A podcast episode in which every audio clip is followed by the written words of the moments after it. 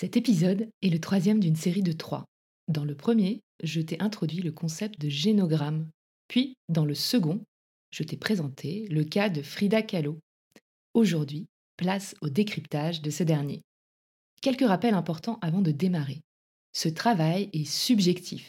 C'est une lecture très personnelle qui repose sur des interprétations. Comme tu le sais, Frida n'était pas là pour construire son géno avec moi. L'objectif n'est pas de te présenter une vérité, mais d'illustrer des concepts avec un exemple. Je souhaite ainsi t'offrir une surface de réflexion pour explorer ta propre histoire. Dernière précision. Pour que cet épisode soit le plus digeste et actionnable possible, j'ai dit adieu à l'exhaustivité et décidé de fonctionner par thématique. À la fin de chacun de ces coups de projecteur, je t'invite à te servir de cet exemple pour opérer une introspection à l'aide de questions. Bien évidemment, tu n'es pas Frida. Mais en tant qu'être humain, il y a toujours un peu des autres en nous et vice-versa. Pas de comparaison, celle-ci ne mène nulle part, mais de l'inspiration. Notre identité se construit aussi dans l'altérité. Nous ne déchiffrons pas de cartes pour exhumer un trésor et un X n'a jamais, jamais marqué son emplacement. La route est longue, mais l'aventure est au bout. Vous savez combien de temps je l'ai cherché J'ai un trésor. Nous sommes tous confrontés à une énigme personnelle, un code secret à déchiffrer pour trouver notre alignement. Trop souvent, nous suivons des chemins tout tracés sans nous questionner. Moi aussi, j'ai longtemps parcouru mon propre labyrinthe avant de trouver mon code. Je suis Hélène Cunet, ex-archéologue, ancienne marketeuse et aujourd'hui coach business. Avec la déchiffreuse, je te partage les clés pour naviguer sereinement dans cette quête unique en t'évitant impasses et solutions préfabriquées.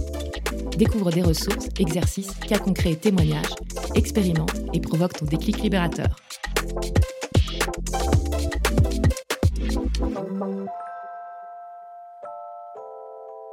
Quand j'ai pris du recul sur le parcours de Frida, voici les thèmes récurrents qui me sont venus à l'esprit et qui vont donc guider cette analyse.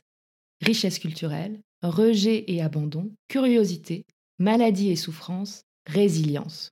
J'ai choisi d'alterner le positif et le négatif, ou pour être plus juste et faire un clin d'œil à Evelyne et Françoise Dolto, pour cela je te renvoie à l'épisode hors série sur la psychogénéalogie, alterner le triste et le joyeux. Nous héritons effectivement de sacs de nœuds, de traumas, mais également de valeurs porteuses, de talents et d'histoires galvanisantes. La première thématique, c'est celle de la richesse culturelle. Frida est une figure emblématique de l'art mexicain. En effet, son œuvre et sa vie sont profondément ancrées dans un contexte historique et culturel riche. Parlons tout d'abord de ses origines. Celle-ci devait détonner dans le petit village de Coyasan, quartier résidentiel dans la banlieue de Mexico. Fille d'un émigrant allemand et d'une mère aux origines espagnoles et indiennes, elle a dû, dès sa naissance, lutter pour que son prénom soit accepté par le curé du village. Pas assez mexicain, pas assez biblique. Notons que c'est la seule de la fratrie à posséder un nom allemand qu'elle a longtemps orthographié Frida, F-R-I-E-D-A, qui vient de Frieden, la paix en allemand, jusqu'à la montée du nazisme où elle est revenue à la graphie sans E. Doit-on également à sa volonté d'enrichir sa lignée en la dramatisant le mensonge sur les origines de son père? Celui-ci n'était pas juif hongrois et n'a pas pu combattre Hitler.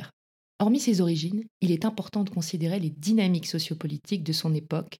Elles ont joué un rôle crucial dans son développement en tant qu'artiste et militante. Son enfance est marquée par la révolution mexicaine.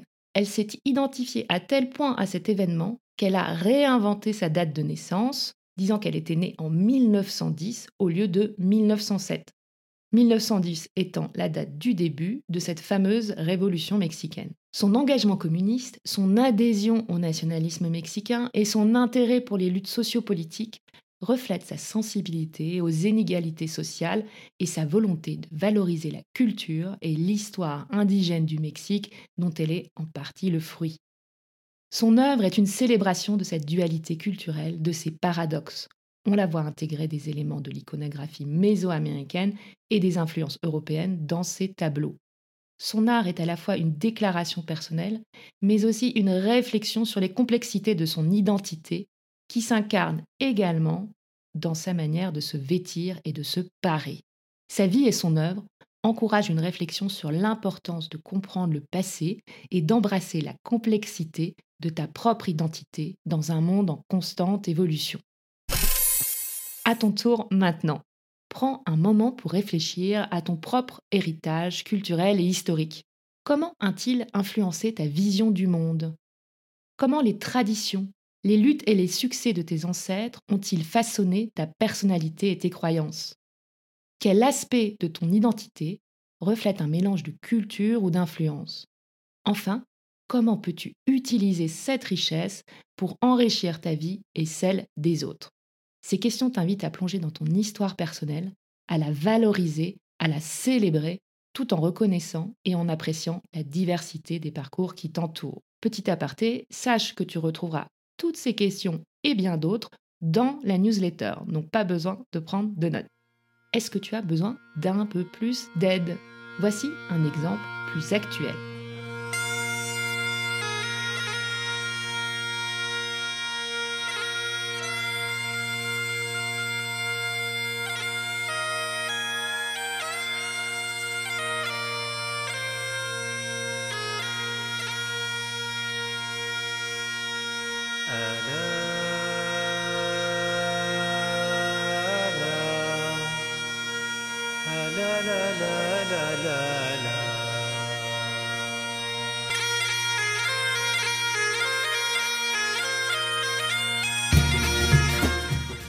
Est né en France d'un père d'origine algérienne et d'une mère bretonne.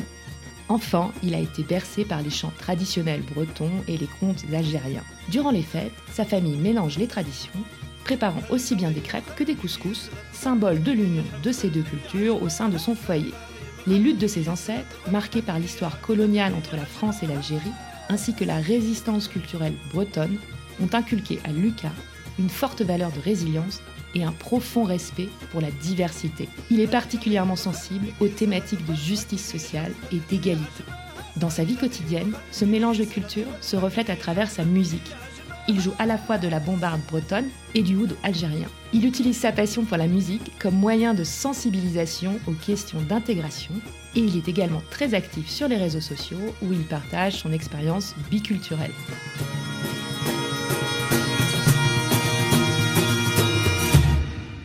Deuxième grande thématique où nous allons passer un peu plus de temps, c'est celle du rejet et de l'abandon.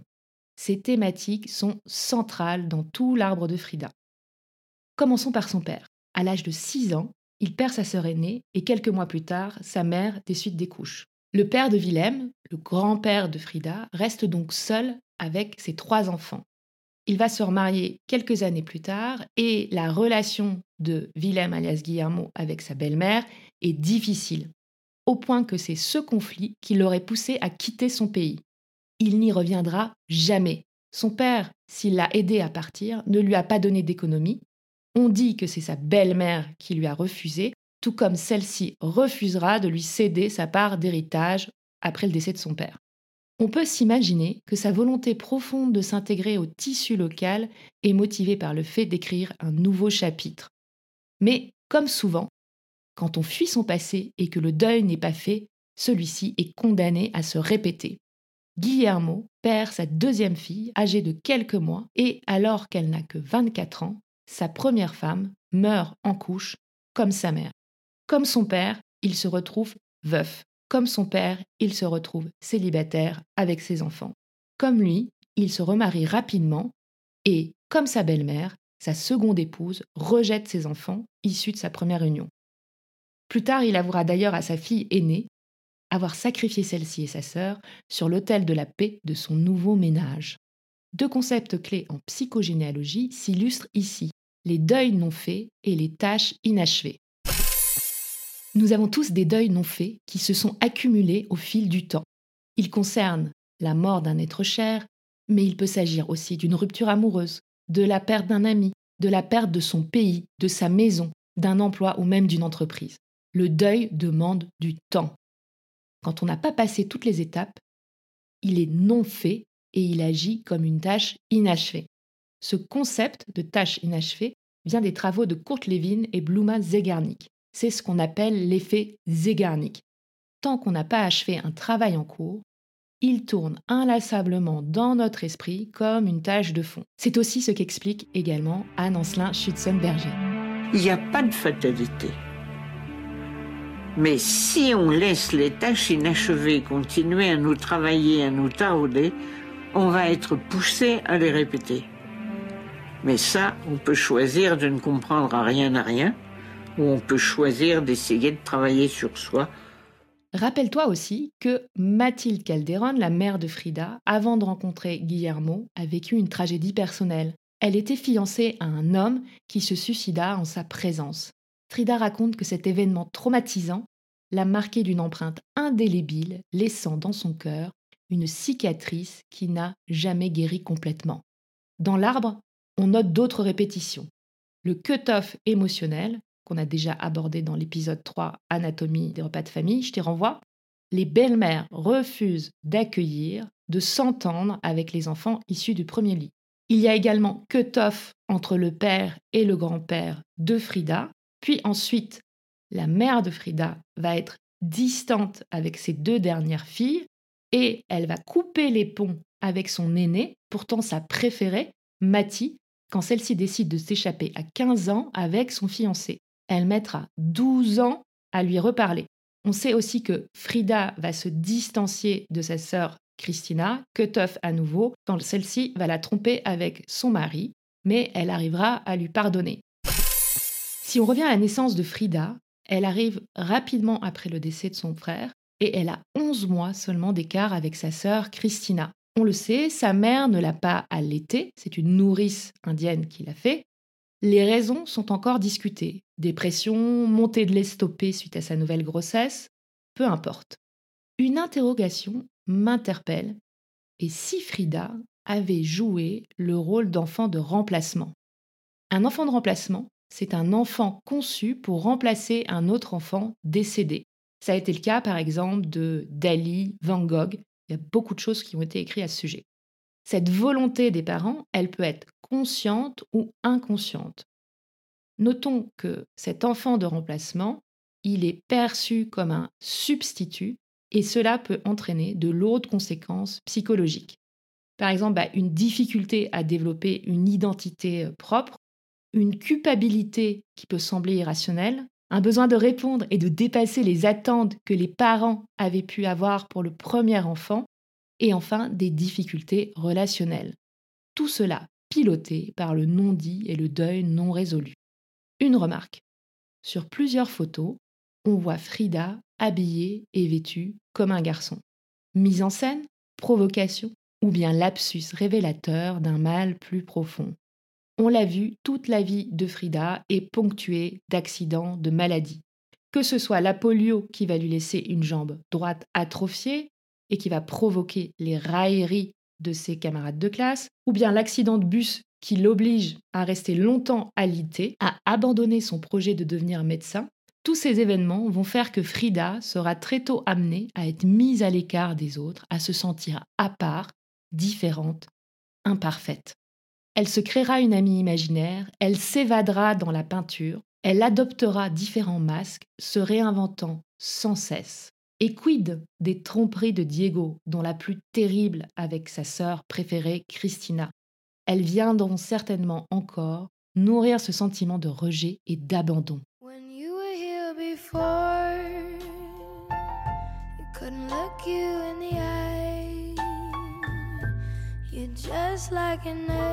Angel. Your skin makes me cry. You float like a feather in a beautiful world. I wish I was special. You're so very special.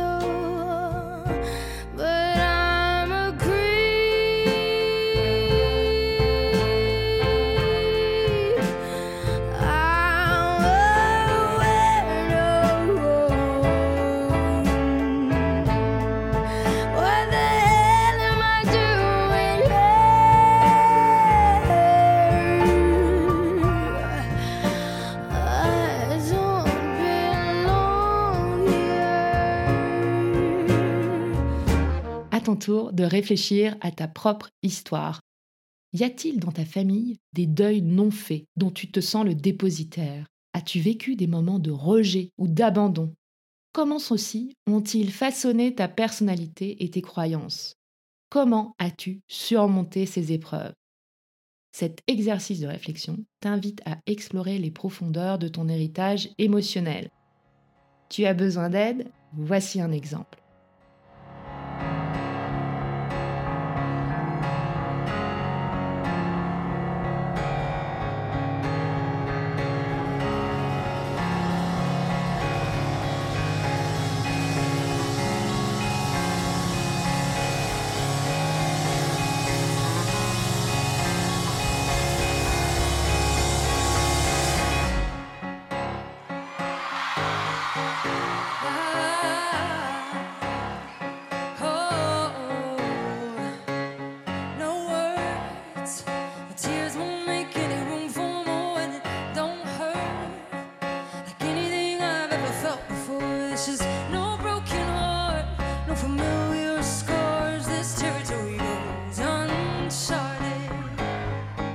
L'histoire familiale de Clara est marquée par un grand-père qui a quitté son pays d'origine suite à des conflits politiques, laissant derrière lui une histoire non résolue et une famille éclatée.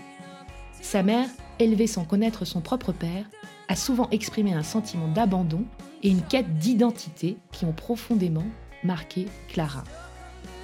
Clara a grandi en entendant les récits de sa mère et en percevant la douleur de ce passé. Malgré un environnement aimant, elle a souvent ressenti une sorte de mélancolie, comme si le poids des générations précédentes reposait sur ses épaules. Elle s'est souvent sentie à l'écart, particulièrement à l'école, où elle avait du mal à se connecter avec ses camarades. En explorant les tâches inachevées de sa famille, elle réalise que le sentiment d'abandon est un fil rouge dans son arbre généalogique. Elle voit alors comment ce motif a influencé ses relations et sa vision de soi.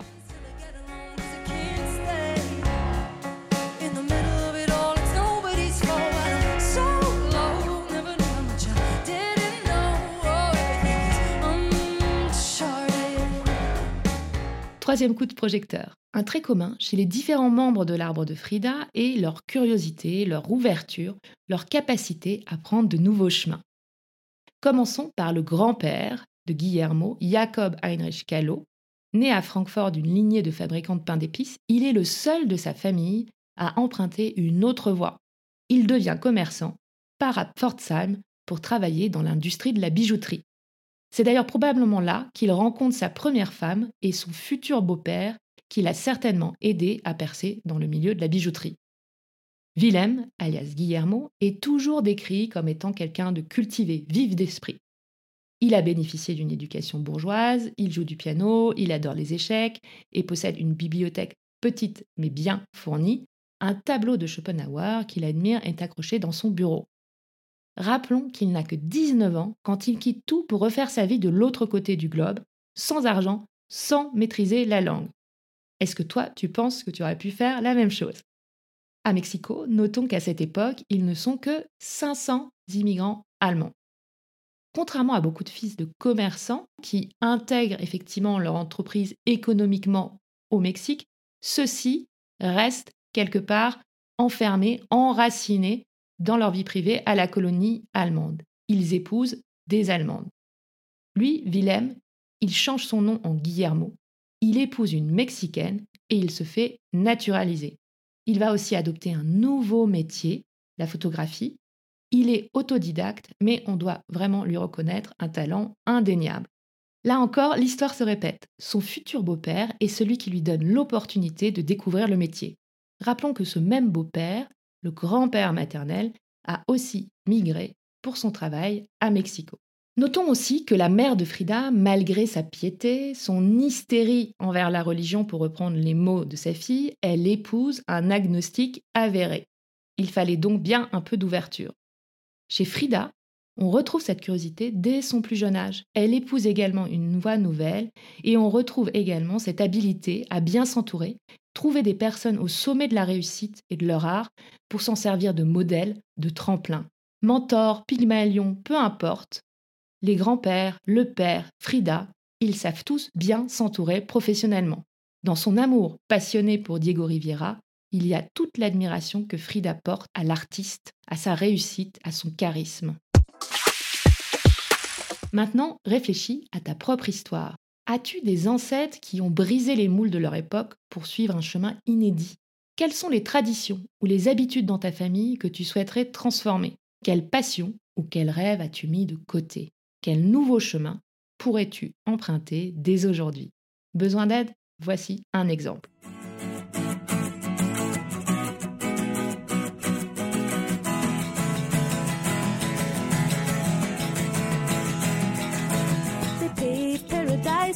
A parking lot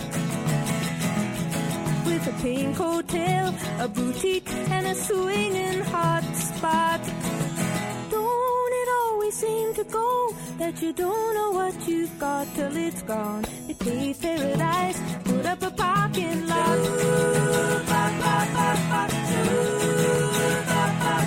Léa est une jeune femme passionnée par l'écologie et la préservation de l'environnement dans une famille où, traditionnellement, les générations précédentes ont travaillé dans des industries peu soucieuses de leur impact écologique. Malgré tout le respect qu'elle porte à sa famille, Léa ressent un profond besoin de changer le cours de son histoire familiale en s'engageant pour une cause qui lui est chère.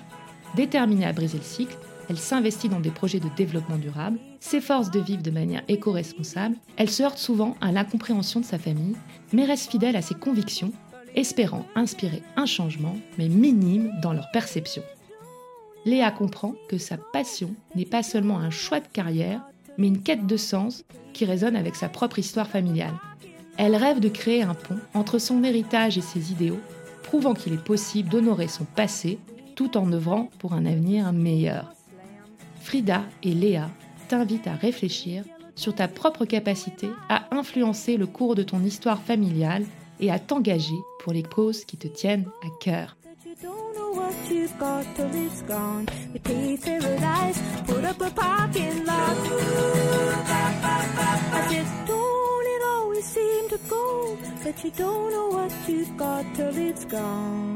Quatrième thématique, la maladie et la souffrance.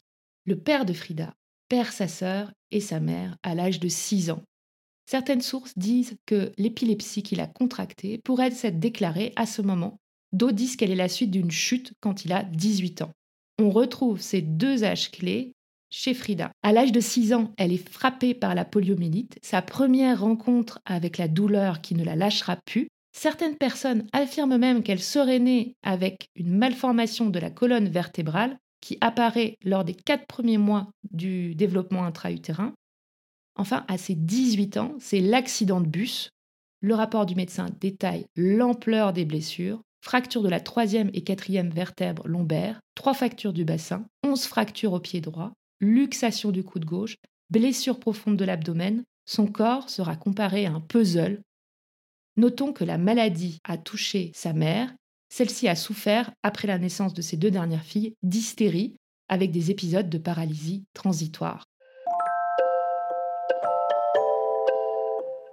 Dernière thématique, la résilience. Je tenais absolument à finir sur une note positive et inspirante. Force est de constater tout d'abord que le père, tout comme le grand-père de Frida, ont su rebondir après la perte de leur femme et de leurs enfants. Je ne reviendrai pas sur le courage qu'il a certainement fallu à Guillermo pour faire sa place au Mexique. Accordons donc maintenant un peu plus d'attention à la mère de Frida matriarche au caractère bien trempé, elle aussi a su faire preuve de résilience.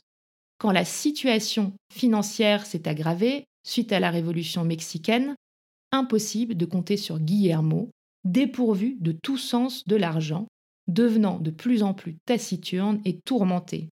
C'est Mathilde qui a pris en main la vie quotidienne.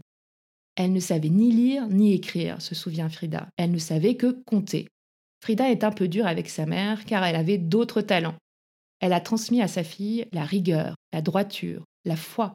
Elle a enseigné aussi ce que toute jeune Mexicaine élevée dans la tradition devait savoir, couture, broderie, cuisine et entretien de la maison. Frida raconte qu'elle aimait son père parce qu'il la comprenait et sa mère parce qu'elle avait beaucoup souffert.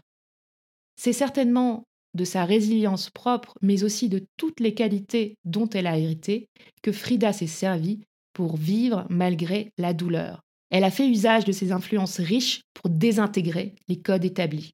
Elle a peint ses fausses couches, ses fœtus perdus, sa propre naissance dans le sang, son corps nu et morcelé par l'accident et la maladie. Elle se peint digne en chaise roulante, elle dessine ses rêves perdus, les trahisons de ses proches, sa solitude infinie dans la douleur. Sa résilience se résume dans ces mots. La peinture a rempli ma vie. J'ai perdu trois enfants et une autre série de choses qui auraient pu remplir mon horrible vie. Tout cela a été remplacé par la peinture. Je crois qu'il n'y a rien de mieux que le travail. De sa vie douloureuse, Frida a fait une œuvre dont elle est le propre support. Maintenant, réfléchis à ta propre histoire. Ta famille a-t-elle eu des problèmes de santé qui se répètent et qui ont eu un impact sur ta façon de vivre et de voir le monde? As-tu dû faire face à des épreuves qui semblaient insurmontables? Comment as-tu trouvé la force de dépasser ces obstacles? Est-ce que des figures de résilience dans ta famille ou parmi tes proches t'ont inspiré? Quelles leçons peux-tu tirer de ces épreuves? Besoin d'aide? Voici un dernier exemple.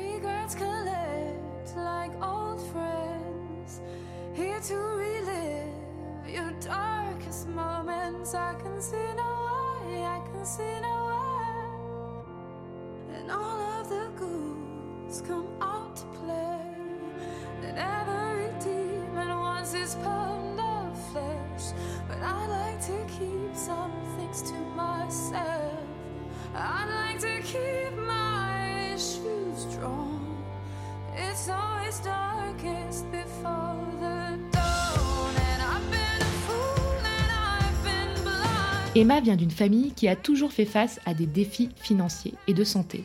Inspirée par l'histoire de sa grand-mère qui a surmonté la pauvreté et l'abandon pour bâtir une vie stable pour ses enfants, elle a décidé de poursuivre des études en économie, déterminée à briser le cycle de la précarité. Malgré les difficultés, elle s'engage dans le bénévolat pour aider les familles en situation de pauvreté, utilisant ainsi sa propre expérience pour apporter espoir et soutien à ceux qui en ont besoin. Cet exemple t'invite à explorer les défis de ta propre vie, à reconnaître la force et la résilience qui se cachent dans ton histoire familiale et à réfléchir à la manière dont tu peux utiliser ces expériences pour façonner un avenir meilleur pour toi-même et pour les autres.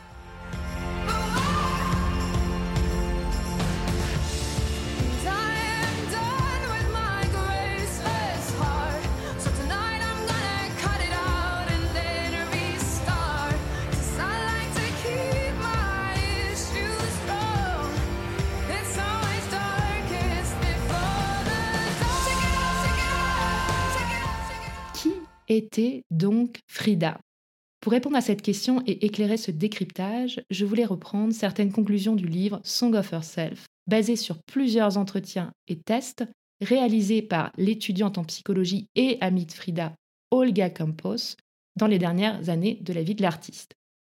Le livre, initialement prévu pour traiter du processus créatif des artistes, n'a jamais vu le jour. Mais grâce à l'exploration tenace de Grimberg, historien de l'art et psychanalyste, un chapitre jusque-là inconnu de la vie de Frida Kahlo a été révélé.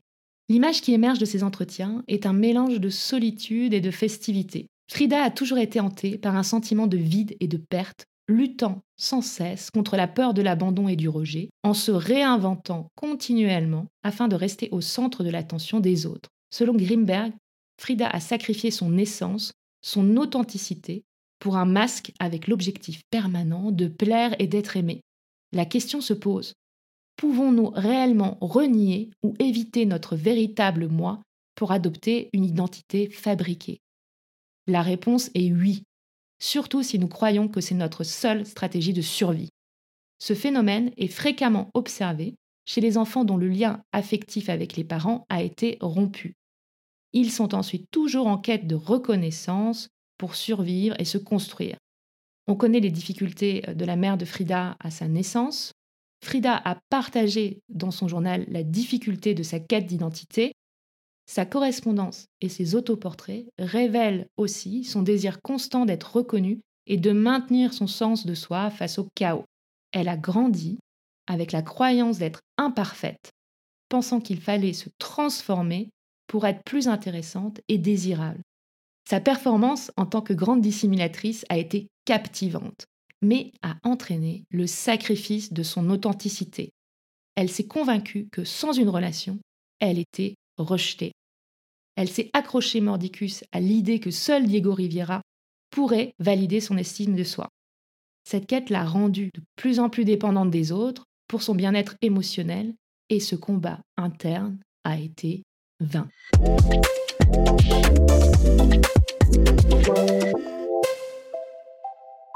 Pour conclure sur une note personnelle, l'histoire de Frida Kahlo résonne profondément en moi et me rappelle les problématiques de beaucoup de mes coachés.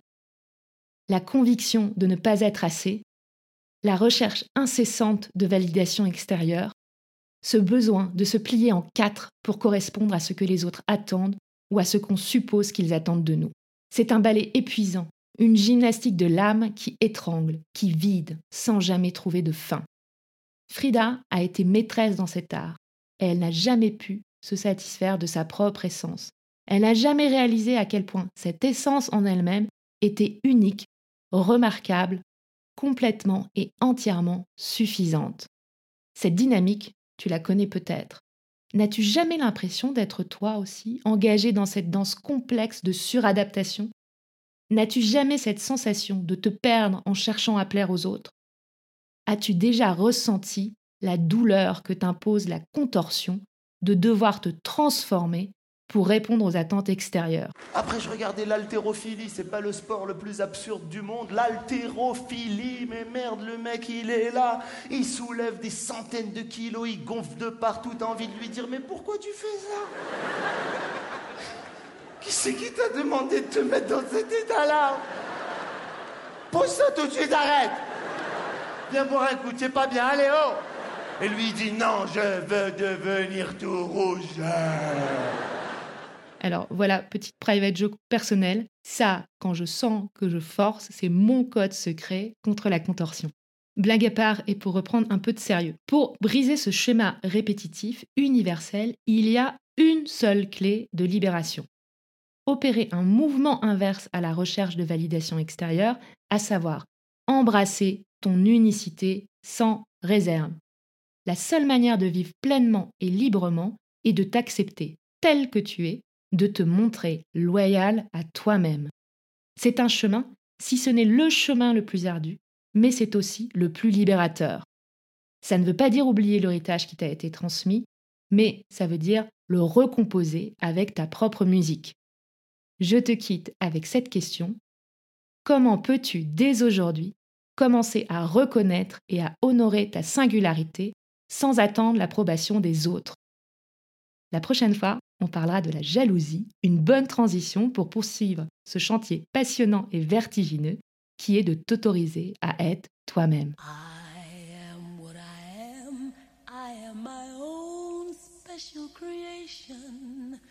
So come take a look, give me the hook or the ovation.